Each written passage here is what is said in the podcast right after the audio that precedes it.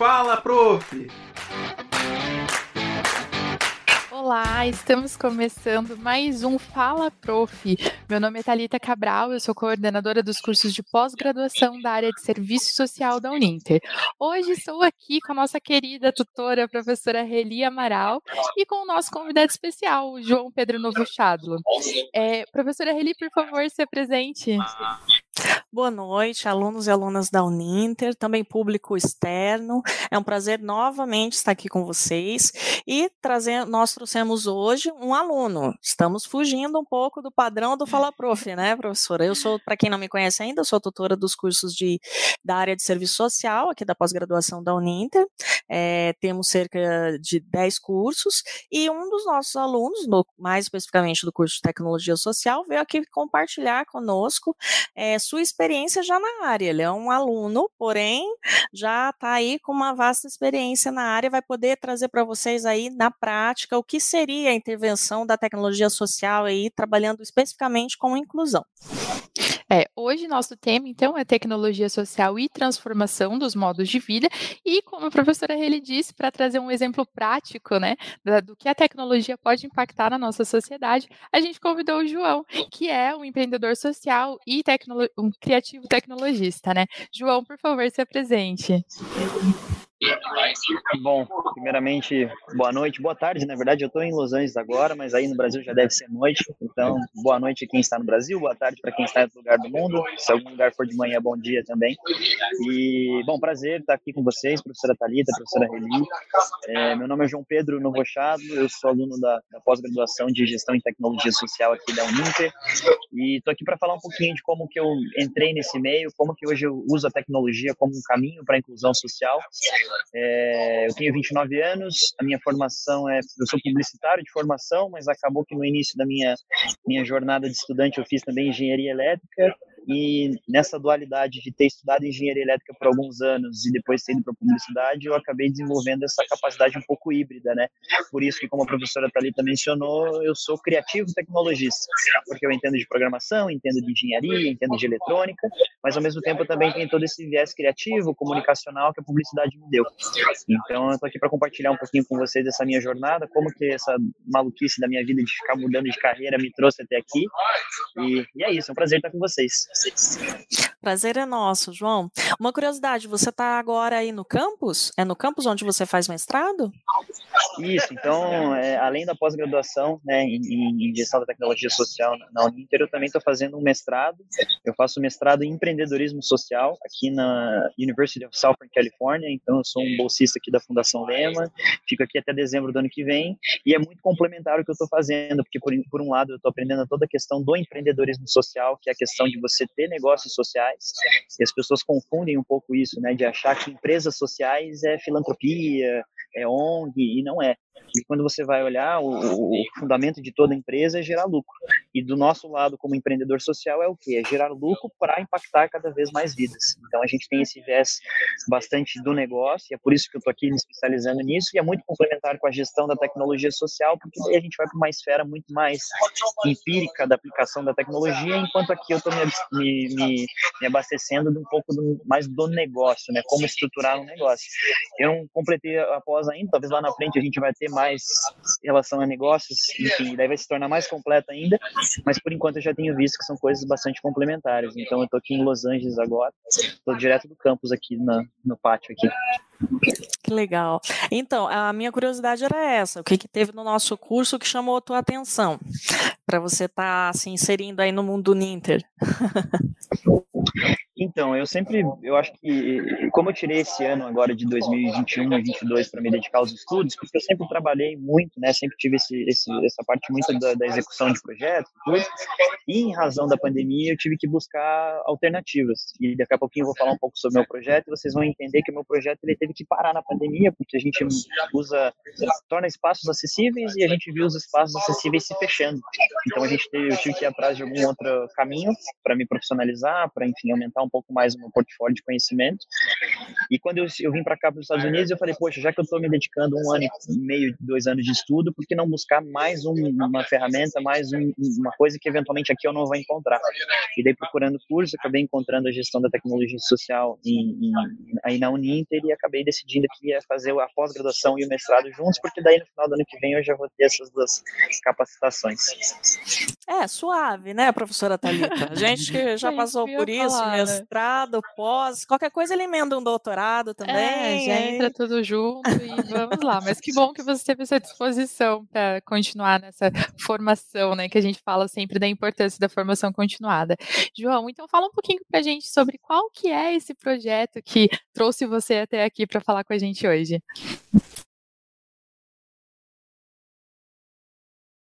Claro, então tá bom. Eu vou, se vocês não se importarem, eu vou abrir uma apresentação aqui, daí eu sigo por ela, e daí depois eu volto aqui para a gente poder conversar. Então eu vou só compartilhar aqui um pouquinho minha tela, daí já vou abrir essa apresentação. E vocês que estão nos assistindo, se tiverem alguma dúvida, alguma curiosidade sobre o projeto do João, podem ir mandando no chat, que daí a gente vai respondendo para vocês. Beleza, vocês estão vendo aí? Estamos. Então, beleza. Então, vamos lá. É, eu sempre gosto de abrir essa apresentação trazendo essa frase, né, que é a tecnologia como um caminho para a inclusão social. E por que, que eu digo caminho, né? Porque a gente tem várias maneiras, vários caminhos que a gente pode seguir quando a gente quer de fato trabalhar com a inclusão social, com acessibilidade, com o impacto, né? E a gente escolheu, né, eu, meus sócios, esse projeto a gente escolheu a tecnologia, mas a gente pode usar a comunicação, a gente pode usar a educação, a gente pode usar as atitudes, tem vários caminhos, né? E mais importante, às vezes, do que o caminho que a gente escolhe, né, seja tecnologia, seja educação, mais importante são as pessoas, os pés que de fato vão percorrer esse caminho, que somos nós, né, os seres humanos. Então, é, eu estou aqui para mostrar para vocês um pouquinho como que eu encontrei na tecnologia uma maneira de gerar impacto e eventualmente transformar a vida de, de pessoas.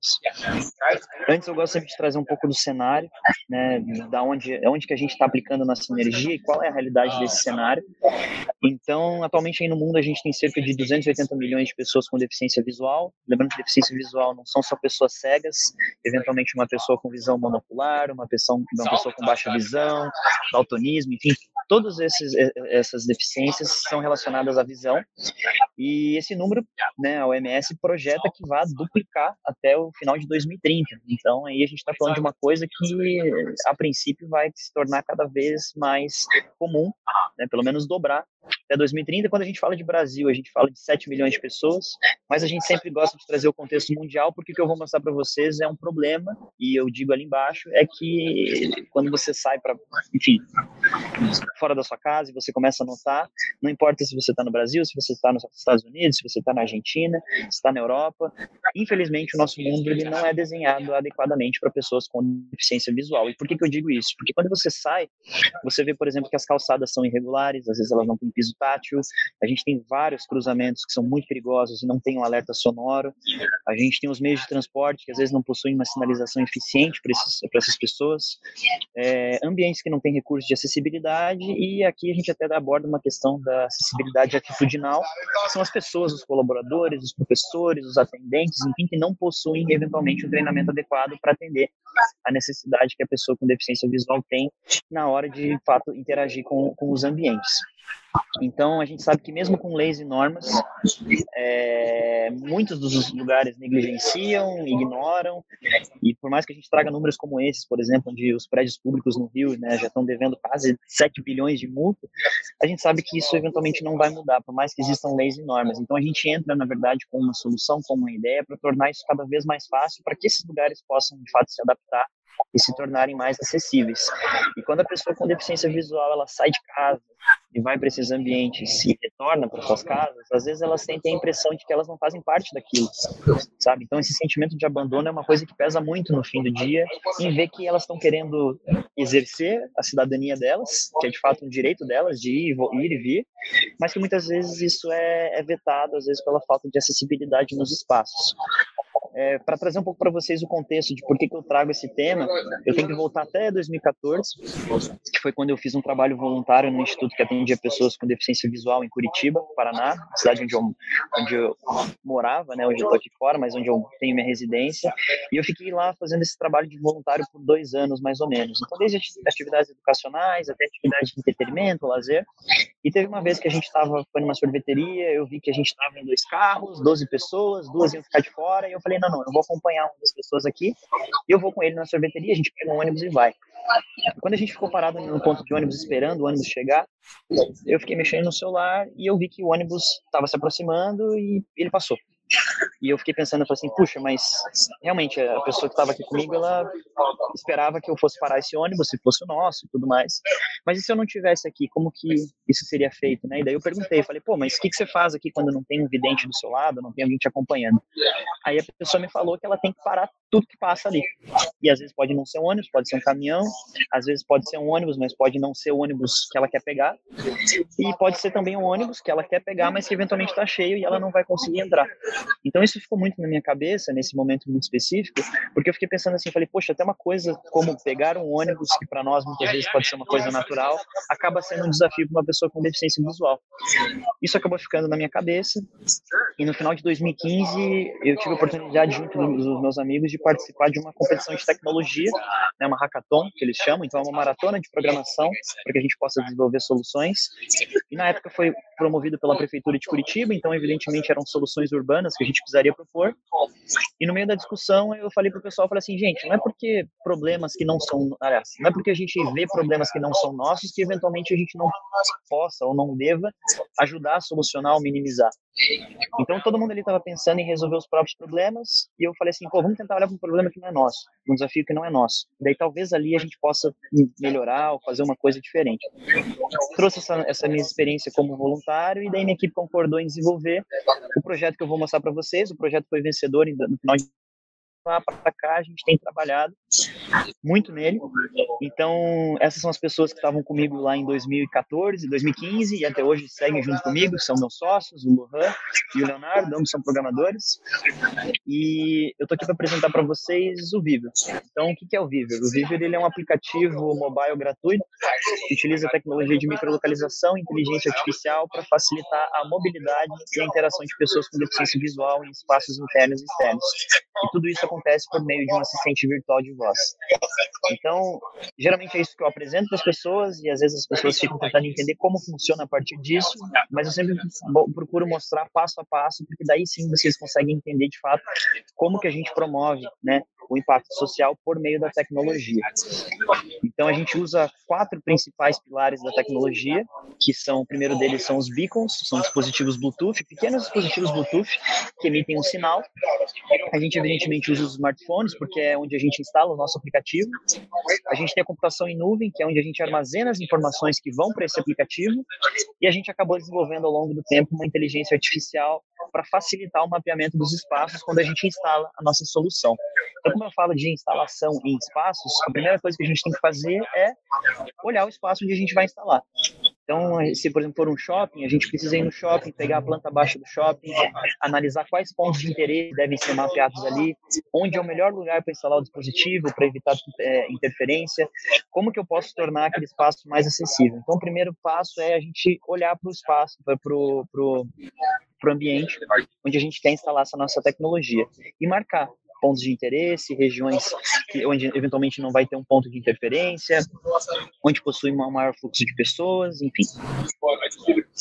Depois que a gente faz esse mapeamento, é claro, a gente vai lá e instala os dispositivos. E quando a gente fala de instalação de dispositivo, como eu disse para vocês, é um pequeno dispositivo Bluetooth, ele realmente é pequeno, e ele é pequeno a ponto de ser muito fácil de instalar, ele é a pilha, então você simplesmente cola o dispositivo nos pontos onde a gente pré-identificou que vale, é, era necessário instalar. E uma vez que a gente cola o dispositivo ali com uma fita 3M, parafuso, enfim, é realmente simples de fazer, aquele espaço ali começa a, a, a ser mapeado né? E a partir dali é onde a gente começa, de fato, a usar a inteligência artificial para conseguir fazer um mapa 3D. Então, pensem que a gente tem um shopping, a gente instala vários dispositivos nesse, nesse shopping, e na medida que eu uso uma inteligência artificial em um programa para identificar onde esses dispositivos estão instalados, eu começo a calcular a minha distância desses dispositivos e começo a gerar um mapa 3D. Então, você passa a ter um mapa virtual daquele ambiente, e uma vez que aquele mapa virtual já esteja feito, né, tudo armazenado na nuvem, a gente vai lá e começa a atribuir informações a esses pontos. Então, se eu instalo um dispositivo, por exemplo, na entrada do shopping, eu vou lá e falo assim, ó, aqui é a entrada do shopping, quando a pessoa se aproximar, eu preciso que ela receba tal mensagem por voz, bem-vindo ao shopping tal. Ou se a gente vai para um museu, por exemplo, que a gente instale nesse museu e descreva uma obra de arte para aquela pessoa ou que a gente vá para um festival de música e traga as informações do que está acontecendo em determinado palco.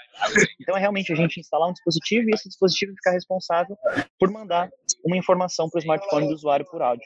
E é a partir disso que ele começa a se orientar, começa a receber descrições e começa a receber informações do ambiente onde ele está. Então, é, quando a gente desenvolve uma solução como essa, onde a gente instala dispositivos que emitem áudio, né, emitem informações para que o celular do usuário receba áudios sobre seus entornos, a gente trabalha majoritariamente com quatro pilares de impacto. O primeiro é a mobilidade, porque a gente permite com que ele possa é, ter uma maior mobilidade dentro dos espaços, afinal de contas eles acabam se tornando mais acessíveis. A gente traz até um certo nível de segurança, porque a gente passa a trazer informações mais precisas, né, para que a pessoa possa se movimentar por ali. A gente traz um pouco de autonomia, porque a pessoa, necessariamente, se ela precisar identificar uma loja, identificar um ambiente, ela pode usar esse nosso aplicativo. Mas, no final das contas, o que a gente faz, principalmente, é a inclusão. É isso que a gente sempre busca, por mais que a gente tenha os outros pilares, o que a gente tem que olhar é sempre o seguinte, a gente está promovendo a inclusão ou não? É, quando a gente fala um pouco até do modelo de negócios, a gente transborda um pouco para essa questão da democratização da tecnologia. O que eu estou apresentando para vocês, o aplicativo, que é o que o usuário baixa no smartphone dele para poder interagir com os ambientes, ele é gratuito. Sempre vai ser gratuito.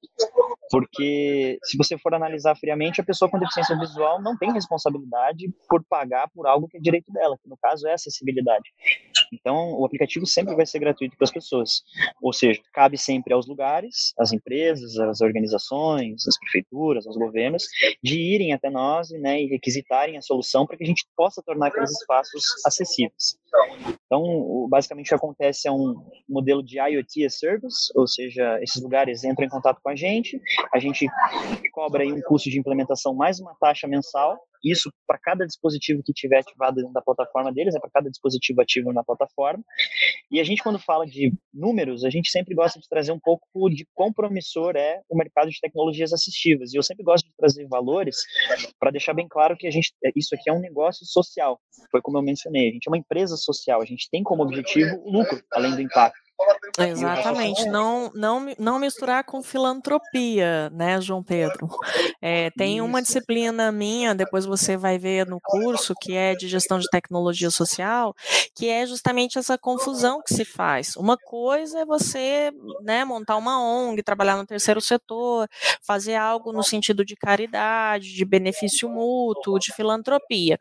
É, outra coisa é você fazer uma empresa, é uma empresa, não deixa de ser, uma startup, mas com um fundo de lucro, como qualquer startup tem esse fundo, porém com o foco na, nessa dimensão social, de inclusão, de impacto na sociedade, né?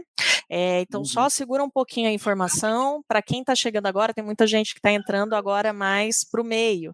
Então, a gente está aqui com um aluno nosso, o João Pedro, que é nosso aluno de tecnologia social, faz mestrado nos Estados Unidos na área de empreendedorismo social e tem uma startup na área é, de mobilidade para deficientes visuais. Então, só para o pessoal estar tá se localizando.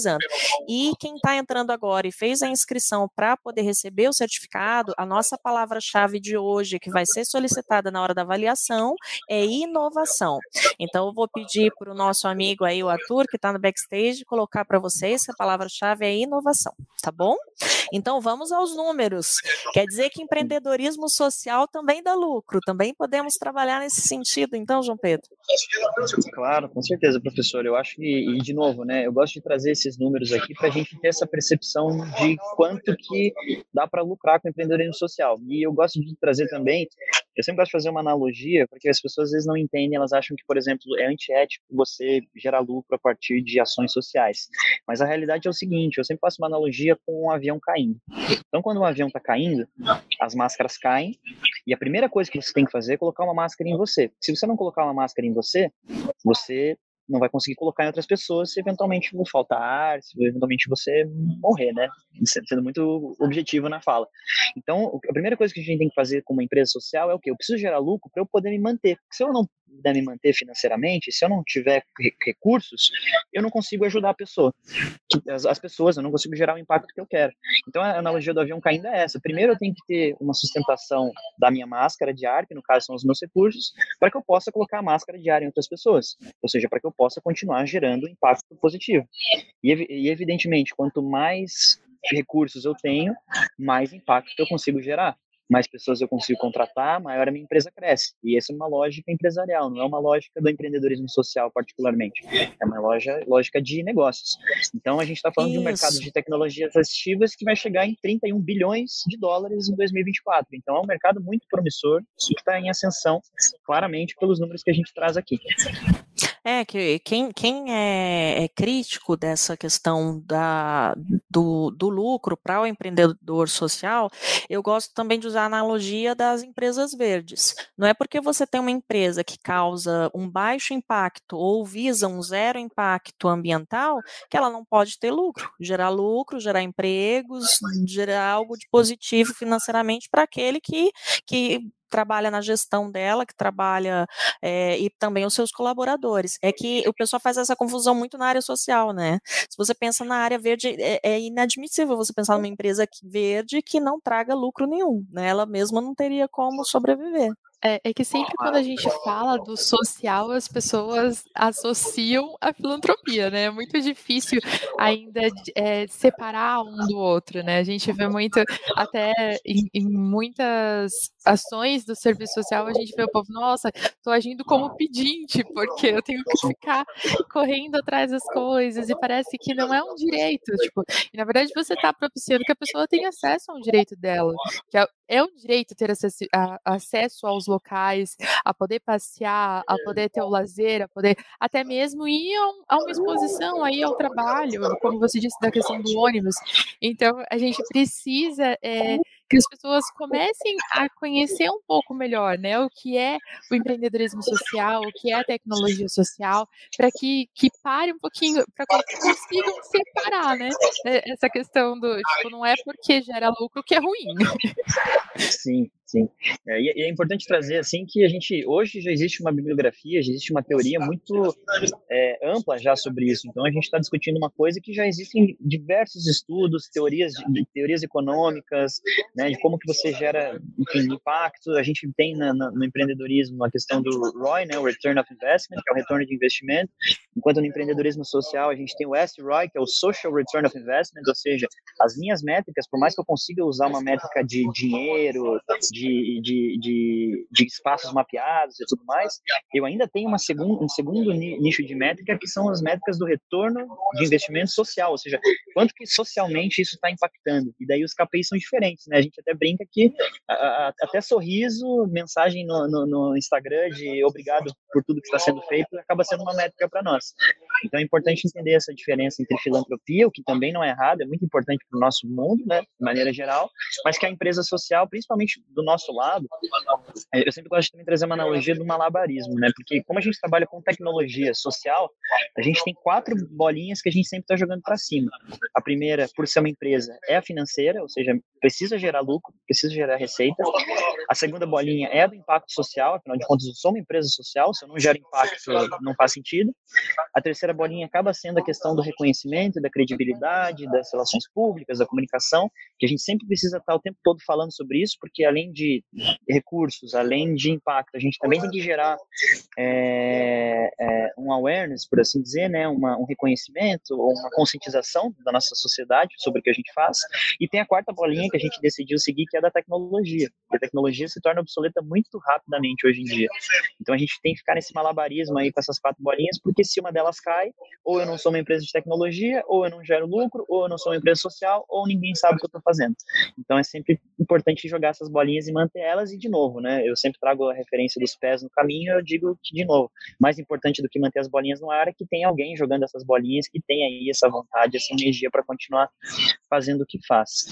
Então, trazendo para vocês um pouquinho só essa referência ao empreendedorismo social, ao modelo de negócio que a gente segue, eu já trago para vocês aí também onde que a gente pode instalar essa, essa, essa, nossa tecnologia final. Porque se eu instalo um dispositivo em um lugar e passo a trazer informações, descrições, é, orientações, direcionamentos usando ele, onde que eu posso de fato instalar? E vocês vão ver que tem muitas aplicabilidades. A primeira dela é no transporte. Então, como eu trouxe para vocês no início da apresentação, isso ficou na minha cabeça porque eu vi como era complexo você ser uma pessoa com deficiência visual e ficar numa estação de ônibus esperando um ônibus. E você não sabe se é um ônibus, se ele está cheio, se aquela é a linha que você precisa. Então, por que não instalar um dispositivo como esse num ônibus para quando estiver se aproximando do usuário, você avisar ele, ó, oh, ônibus tal está se aproximando. Isso pode ser feito. É, gente pode instalar isso na parte de educação, desde educação, desde o viés dos espaços, onde a gente pode mapear salas de aula, pode mapear bibliotecas, pode mapear uma série de coisas, até você instalar o mesmo dispositivo em brinquedos. A criança compra um brinquedo com o dispositivo ali dentro, esse brinquedo conta uma história, traz um viés um pouco mais lúdico. Então, a educação também é um caminho que a gente pode seguir. É, essa parte gente... do essa parte do transporte eu achei fantástico porque eu também já trabalhei com, com deficiente visual é, em Londrina, né, no instituto hoje chamado Instituto Dr. Roberto Miranda, e, e, era muito complicado essa questão, né, da, da mobilidade.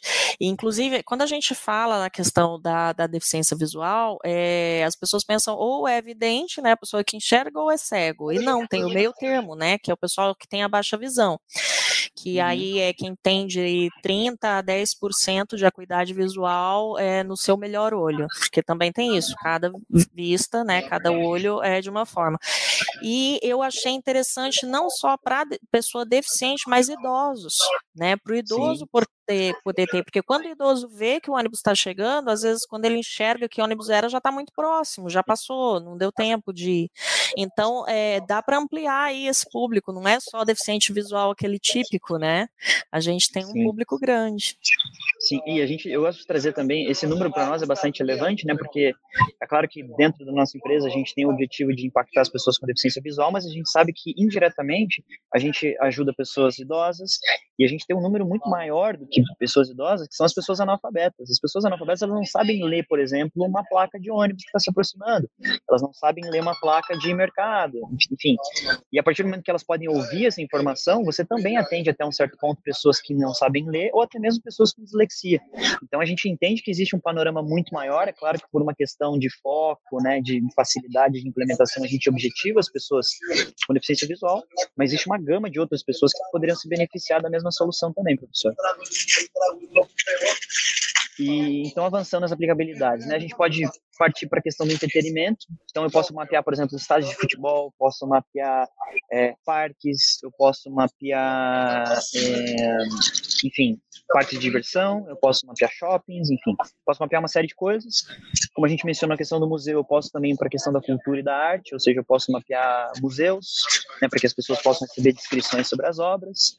A gente pode para a questão da segurança, que é um dos pilares nossos, ou seja, essas informações, essas leituras dos dispositivos geram relatórios para o gestor da infraestrutura. Então, a gente, o gestor da infraestrutura consegue saber onde tem o maior fluxo de pessoas, é, por exemplo, quais linhas de ônibus são mais frequentadas pelas pessoas com deficiência visual, para que eventualmente você possa trabalhar e fazer construções ali ao redor para tornar os espaços mais acessíveis. Né? Então, a segurança também é um ponto que a gente pode abordar.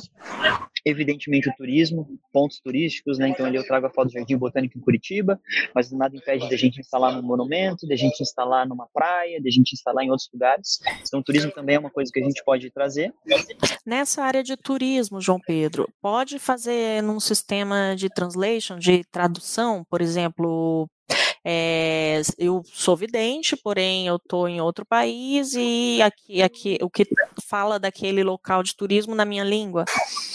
Claro, com certeza. Então, até trazendo um pouquinho só para vocês entenderem, agora voltando um pouco na parte técnica, né?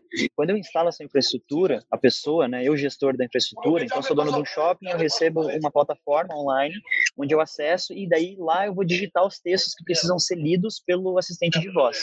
Então, quando a pessoa escreve lá, bem-vindo ao shopping tal, existe uma opção onde ela pode selecionar do, dois outros tipos de, de, de, informação, que é uma informação em inglês e espanhol.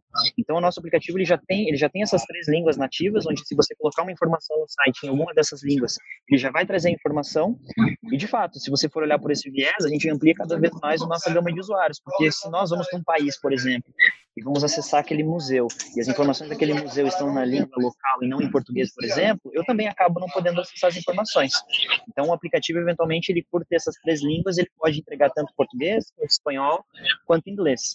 É, Para nós é muito trivial colocar mais línguas, mas como hoje a nossa operação acaba se restringindo ao Brasil, eventualmente alguma coisa na Europa, mas acaba sendo Portugal e talvez aqui para os Estados Unidos, a gente acaba trabalhando com essas três línguas, mas adicionar novas línguas, outros idiomas é, seria muito fácil. Mas sim, daria para fazer isso sim, professor.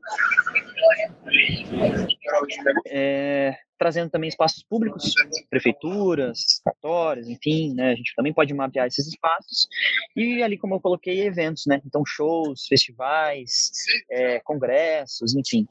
E daí até trazendo um pouco, né, da nossa história, a gente felizmente aí teve a oportunidade de conversar desde de prefeitos até governadores, vereadores, isso acabou levando a gente também para apresentar o nosso projeto em diversos simpósios, palestras, eventos, enfim, foi uma coisa bastante legal para nós, e trouxe, claro, evidentemente, bastante visibilidade para o projeto. Então, desde televisão, televisão, muita mídia em muitos outros canais, né? Desde rádio até sites e tudo.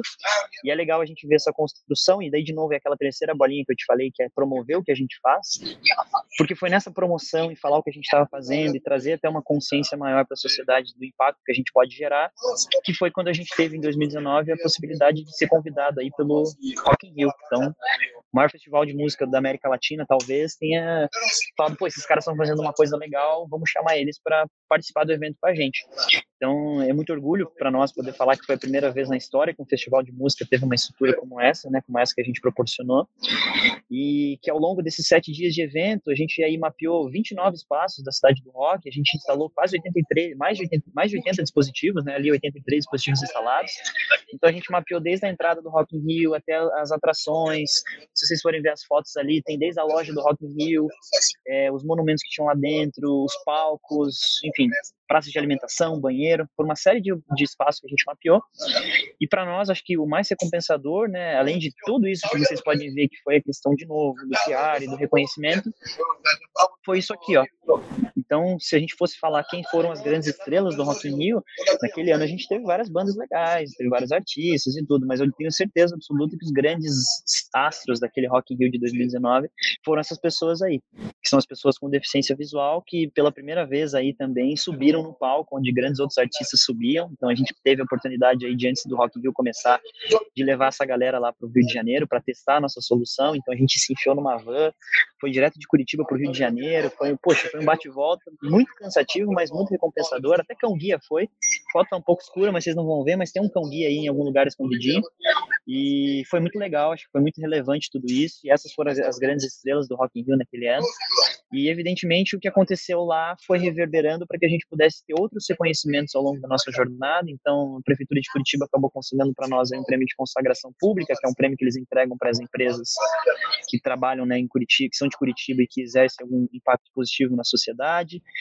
Eu tive a oportunidade de ser selecionado como um dos jovens líderes da América, que é um programa que o governo americano tem, onde eles selecionam aí 200 empreendedores sociais da América Latina para receber workshops, receber é, é, uma bolsa, enfim. É um programa muito legal do governo americano e acabei recebendo, felizmente, por causa desse nosso projeto. Eu também fui um dos representantes do Brasil no WSA, que é uma competição da ONU, né, World Summit Awards, que é uma baita de uma competição. A gente acabou representando o Brasil na categoria de é, urbanização e assentamentos inteligentes, então foi um prazer enorme para a gente também poder estar representando o país. Eu acabei recebendo depois, posteriormente, um prêmio de jovem empreendedor pelo Laureate Brasil, top 5 startups de acessibilidade e inclusão pelo ranking 100 Open Startups, e acho que talvez esse aqui tenha sido mais recente. Eu acabei né, representando o Viver e, enfim, a causa, o projeto, numa, num fórum da, do BRICS. Então, para quem não sabe, o BRICS é o, é, é o bloco econômico composto pelo Brasil, pela Rússia, pela Índia, pela China e pela África do Sul. E eu fiz parte da delegação brasileira, junto com o Ministério da Ciência, Tecnologia e Inovação. A gente foi para lá, eu e mais 19 brasileiros, e felizmente aí na competição e na apresentação dos projetos, a gente acabou se sagrando aí, eu digo a gente, o Brasil, né, acabou se sagrando vencedor, é, lembrando que cada país levou 20 pessoas, 20 cientistas, pesquisadores, inovadores, e para nós foi muito relevante isso, muito mais do que pelo prêmio ou pelo reconhecimento, mas sim por a gente estar num simpósio internacional e estar tá trazendo um tema tão relevante que é a questão da inclusão e da acessibilidade. Então, para nós, quando a gente olha para isso aqui, a gente fala assim, pô, não é o Viver, não é eventualmente o Brasil, e sim uma coisa muito maior, né? É a gente ter a oportunidade de sentar numa mesa com pessoas, cientistas do mundo inteiro e debater uma coisa, e eventualmente os jurados falarem assim, pô, isso aqui é legal, isso aqui é relevante.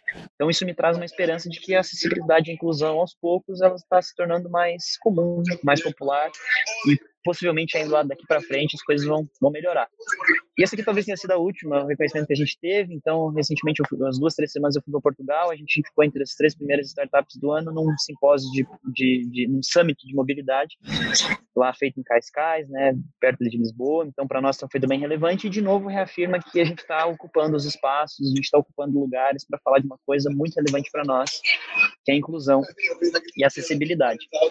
É, para finalizar essa apresentação, eu sempre gosto de trazer isso aqui, porque foi uma reflexão que eu tive quando eu estava desenvolvendo as coisas, que é o seguinte, a gente tem o conhecimento, né, nós temos, se nós temos o conhecimento, se nós temos os recursos, se nós temos os contatos, se nós temos a possibilidade de, talvez, facilitar a vida de pessoas com deficiência visual ou de qualquer outra pessoa com deficiência ou de qualquer pessoa, mas em especial as pessoas com deficiência visual. Se a gente vê no dia a dia que elas têm, têm, têm desafios né, na rotina delas e a gente não faz nada para resolver, basicamente tampa, a gente tampa os nossos olhos para esses problemas, a pergunta que eu sempre deixo é quem são os verdadeiros cegos? E, de novo, meu background é de tecnologia, foi isso que eu escolhi fazer. Eu escolhi usar a tecnologia para promover o impacto social. Mas você não precisa ser um tecnologista para promover o impacto social. Você pode ser uma pessoa de comunicação e você criar conteúdo sobre a relevância da, da eh, comunicacional e de acessibilidade. Você pode usar seus recursos financeiros, você pode usar seus recursos sociais. Então é sempre importante trazer que eu escolhi o caminho da tecnologia. E as pessoas sempre olham para mim e falam assim: pô, João, você está trazendo uma tecnologia que vai resolver todos os problemas, que vai ajudar, e não é isso. Meu objetivo nunca vai ser substituir o que já existe, porque o que já existe é muito útil, já funciona. Meu objetivo não é substituir a bengala, não é substituir o com guia, não é substituir o, o piso tátil, o mapa braille, enfim, meu objetivo não é esse. Meu objetivo é ser uma ferramenta complementar. Num cenário ideal, deveria ter tudo. Deveria ter todos os recursos possíveis e imagináveis de acessibilidade para que aquele espaço seja verdadeiramente acessível. Mas, como a gente sabe que existem diversos outros fatores envolvidos, a gente decidiu falar assim, não, a gente quer trabalhar só com desenvolvimento de informações, tecnologia para isso. Então, a gente é uma ferramenta complementar. E, de novo, sempre trago para vocês essa situação. Se você pode fazer alguma coisa e você não o faz, eventualmente você está tapando seus olhos para aquele problema. E daí, de novo, fica o questionamento: quem é que são os verdadeiros cegos nisso tudo? Então, acho que de uma maneira muito breve, esse é o projeto do Viver, e eu acho que é legal também trazer uns outros pontos, que quando a gente fala de desenvolvimento de tecnologias sociais, ou projetos sociais em linhas gerais, é muito importante que os seu, seus usuários, né, as pessoas que você quer de fato impactar, façam parte do processo. Porque não importa o que eu faça com a minha vida, o que eu faça, eu não vou nunca conseguir imaginar o que é ser uma pessoa com deficiência visual. Então é difícil eu criar uma coisa, né, imaginar como é ser deficiente visual e criar uma coisa para isso. Então, dentro do nosso projeto, a gente sempre prezou muito pelo envolvimento dessas pessoas, contribuindo com feedbacks, com sugestões, eventualmente até com a concepção da solução e o teste dela. Então, o envolvimento desse público junto com o que a gente está fazendo acaba trazendo um valor muito maior quando a gente vai analisar para o resultado final. Porque existe ali um, um, uma variável humana e de quem de fato experiencia, né, vive o que é ser uma pessoa com deficiência visual. E para nós é muito prazeroso. Muito mais do que de fato a gente conseguir mapear os espaços com precisão. Para eles, talvez o mais relevante, e já ouvi isso, de, já, já ouvi isso de muitas pessoas, é o fato de estar fazendo algo. Simplesmente o fato de a gente estar tentando fazer algo já é algo que para eles já é relevante entendeu? Então isso acaba trazendo um outro caráter e um outro valor para o que a gente está fazendo. Então, em linhas gerais, era isso que eu tinha para apresentar para vocês um pouquinho de projeto. É legal falar sobre isso. E, de novo, como eu falei anteriormente, estar falando sobre acessibilidade e inclusão em um canal de comunicação como esse, essa oportunidade que a Uninter traz, de a gente poder trazer um debate para isso, se a gente conseguir, se eu conseguir mudar 1% da cabeça de alguém que está assistindo isso a olhar com mais empatia para os problemas da sociedade, já vale a pena. Já é muito recompensador. Então, em linhas gerais, era isso que eu tinha para apresentar. João, muito obrigada pela sua apresentação. Tenho certeza que o seu projeto, com, com toda essa mídia que está tendo, com todas as coisas, vai comover ainda muitas pessoas, né? A pararem pelo menos um pouquinho e olhar um pouco para que é, para a sociedade que está em volta dela, né? Porque às vezes é a, a, correria do dia a dia a gente não para para prestar atenção numa necessidade que, o, que a pessoa que às vezes está do nosso lado tem e a gente não consegue perceber. É, hoje aqui na, na nossa live a gente tem pessoas do, de polos de vários lugares do, do país, né? A gente está com o pessoal de Carlópolis, no Paraná, tá com o pessoal do Polo de Lorena, de São Paulo, do Serviço Social de São Paulo Capital, de Crateus, no Ceará. Não sei se estou falando de certo, gente. Crateus. Crateus, isso.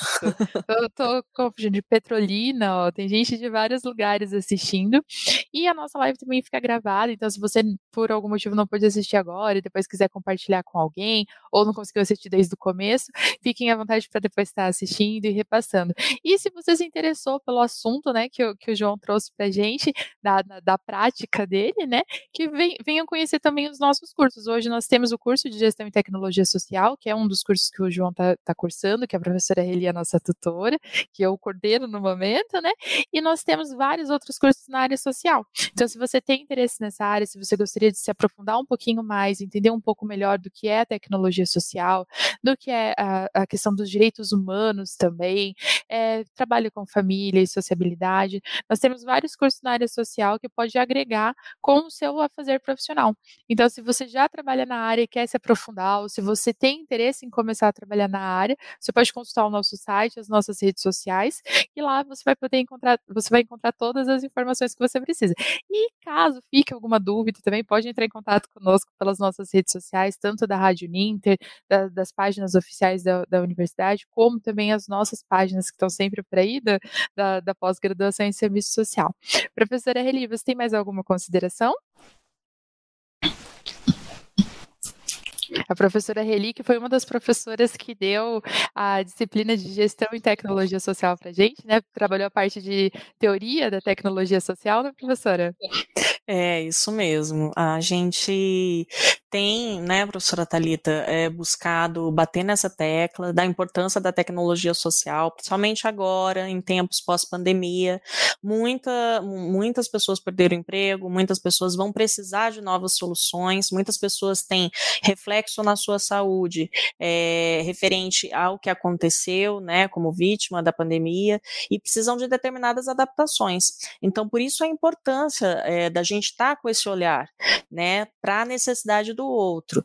É fácil a gente falar no termo deficiente, né? Fulano é deficiente. É, o, que, o que a pessoa deficiente precisa é de uma adaptação, né? A autonomia ela vai adquirir a partir do momento que a gente consiga é, proporcionar para ela essa adaptação. E olhando o projeto do João Pedro, na verdade, a minha pergunta, é, o que vem na minha cabeça não é, nossa, como é incrível, mas como que as pessoas conseguiram conviver tanto tempo sem? como pode, né, quem é deficiente visual, conseguir, assim, depender sempre de estar perguntando para o outro. Eu lembro na época do instituto que eu trabalhei, aqueles que tinham um pouquinho mais de visão, eram baixa visão, mas tinham um pouquinho mais do que o outro, é que guiava, ajudava aquele amigo a pegar um ônibus, a ir no mercado, a identificar um medicamento, porque não, não é todo lugar que tem o braille, ou é, a forma que está impresso o braille não é suficiente para a pessoa poder compreender, né? A, a impressão não é boa. É, então, a, a, minha pergunta é essa: então, que a gente possa, a sociedade, abrir os olhos vendo um empreendedor jovem brasileiro que está se destacando é, no exterior com esse projeto, vem enquanto um, um chamariz, né? Um alerta de que existe um outro nicho de mercado, né? Para você poder investir.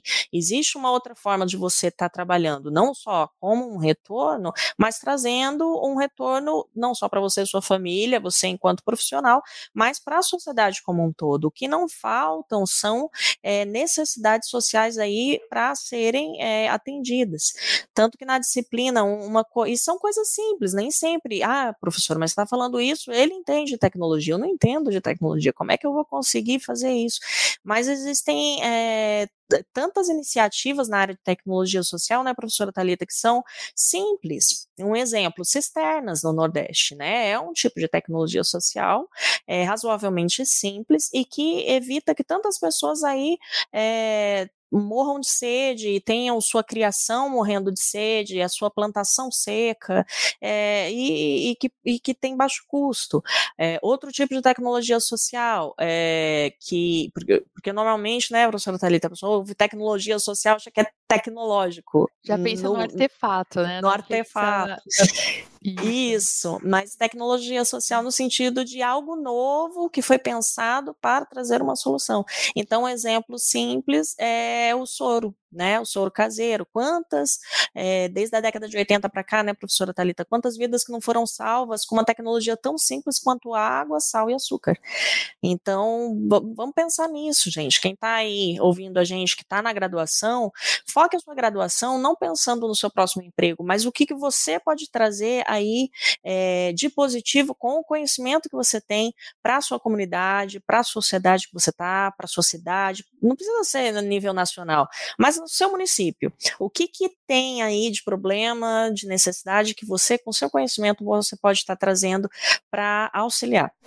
Exatamente. E nenhum conhecimento é em vão, né? A gente pode utilizar das nossas habilidades pessoais, tipo, independente se é uma habilidade profissional ou não, para conseguir oferecer uma solução para algum problema que você tem ali na sua comunidade.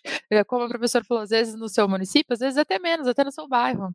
Então, até um lugar mais restrito. O importante é a gente conseguir essa questão da empatia, de você conseguir olhar o problema do outro, ou às vezes até mesmo o seu problema, quando você faz parte de um determinado grupo. É interessante a gente pensar que a tecnologia social ela saiu daquela, da, daquela questão do artefato e ela passou para uma solução de problema, vamos resumindo assim, que a gente precisa, é, não adianta a gente ficar só esperando que a, a responsabilização lá do Estado, da sociedade, da, da, da família, a gente tem que pensar cada um por si. Vamos sim, tipo, qual que é o meu papel, o que eu posso fazer para gerar um, um, impacto, o que eu posso fazer para gerar uma transformação naquele determinado contexto que eu estou inserido. João, muito obrigada pela sua participação, por você se dispor a estar aqui hoje com a gente, é, falando um pouquinho mais do seu projeto e que é, os meus votos são que ele seja bastante conhecido, que as pessoas entendam e as pessoas parem um pouquinho para olhar mais para a questão da pessoa com deficiência, né? Que a gente sabe que são tantas hoje, né? E, e como a acessibilidade é uma questão que muitas vezes passa despercebido pelas pessoas que não têm determinada necessidade. Então, muito obrigada pela sua participação. Se quiser fazer suas considerações finais. Bom, obrigado, professora Thalita, professora Reli, pelo, pelo espaço. Como eu disse, assim, é bastante importante para mim, para o projeto como um todo, estar tá aqui conversando com vocês, trazendo para debate essa questão da acessibilidade, da inclusão. E, e eu acredito sempre que, é, quando você estava falando de tecnologia ali, muitas vezes a pessoa não precisa ser um tecnologista, essencialmente. Ela tem que ter, às vezes, um mínimo de noção de tecnologia e às vezes nem tanto. Porque se você tem a energia, se você identifica um problema, né, e uma maneira talvez de solucionar, você pode buscar pessoas que entendem para te dar suporte nisso. E eu acho por isso que eu acho que o mais importante, às vezes, é você ter essa percepção de reconhecer quais são os problemas, as dificuldades, e a partir disso você propor, trazer pessoas para dentro do seu projeto que queiram complementar. Então, como eu disse, o meu background é de tecnologia, mas como vocês mesmos mencionaram, existem outras inúmeras maneiras de a gente promover essa parte de impacto social. Então, obrigado de novo pelo espaço, fico muito feliz em compartilhar, precisando de alguma coisa também me coloco à disposição. E, e é isso. Se você quiser divulgar alguma página ou do Instagram ou Facebook sua, particular, ou do projeto, para que se alguém que te ouviu aí quiser trocar uma figurinha, fique à vontade. Claro. Então, assim, se quiserem me acompanhar no Instagram ou acompanhar o projeto, né, é, é JP Novochadlo, esse é meu Instagram, esse é meu LinkedIn, esse é meu Facebook, esse é meu tudo. Então, se vocês me procurarem, vocês vão achar lá. E lá vai ter também a referência do Viver, né, de, do projeto que a gente está fazendo, de como as coisas estão se desenvolvendo. Eu sempre acabo compartilhando no meu também. Então, se você não acompanha um, mas acompanha o outro, você vai acabar tendo a mesma informação. E, e é isso. João, é muito obrigada. Professora Reli, muito obrigada pela sua parceria de sempre. E a todos vocês que estão nos assistindo também, muito obrigada por nos acompanharem, por participarem enviando suas perguntas, é, falando da onde vocês estão nos assistindo, né? Para a gente ter uma ideia da onde a gente está alcançando, né? Até onde nós estamos chegando. E qualquer dúvida, pessoal, pode mandar para a gente que a gente terá maior, que nós teremos maior prazer em respondê-los.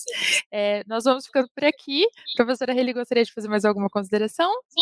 Não, somente agradecer a oportunidade e que venham mais empreendedores sociais, que a gente, a gente tem esse canal aberto.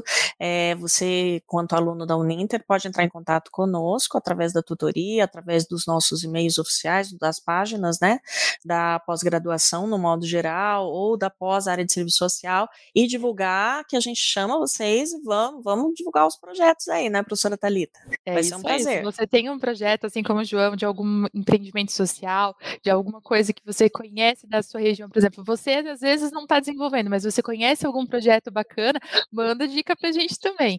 E assuntos também que vocês queiram que a gente traga algum especialista para estar tá conversando, podem enviar para a gente também, que nós teremos o maior prazer em atendê-los, viu? A agenda nossa do ano que vem ainda tem alguns dias em aberto, então podem ir mandando sugestões que a gente vai trazer para vocês também. Muito obrigada, sejam tenham uma excelente semana e até mais. Até o próximo programa. Fala, prof!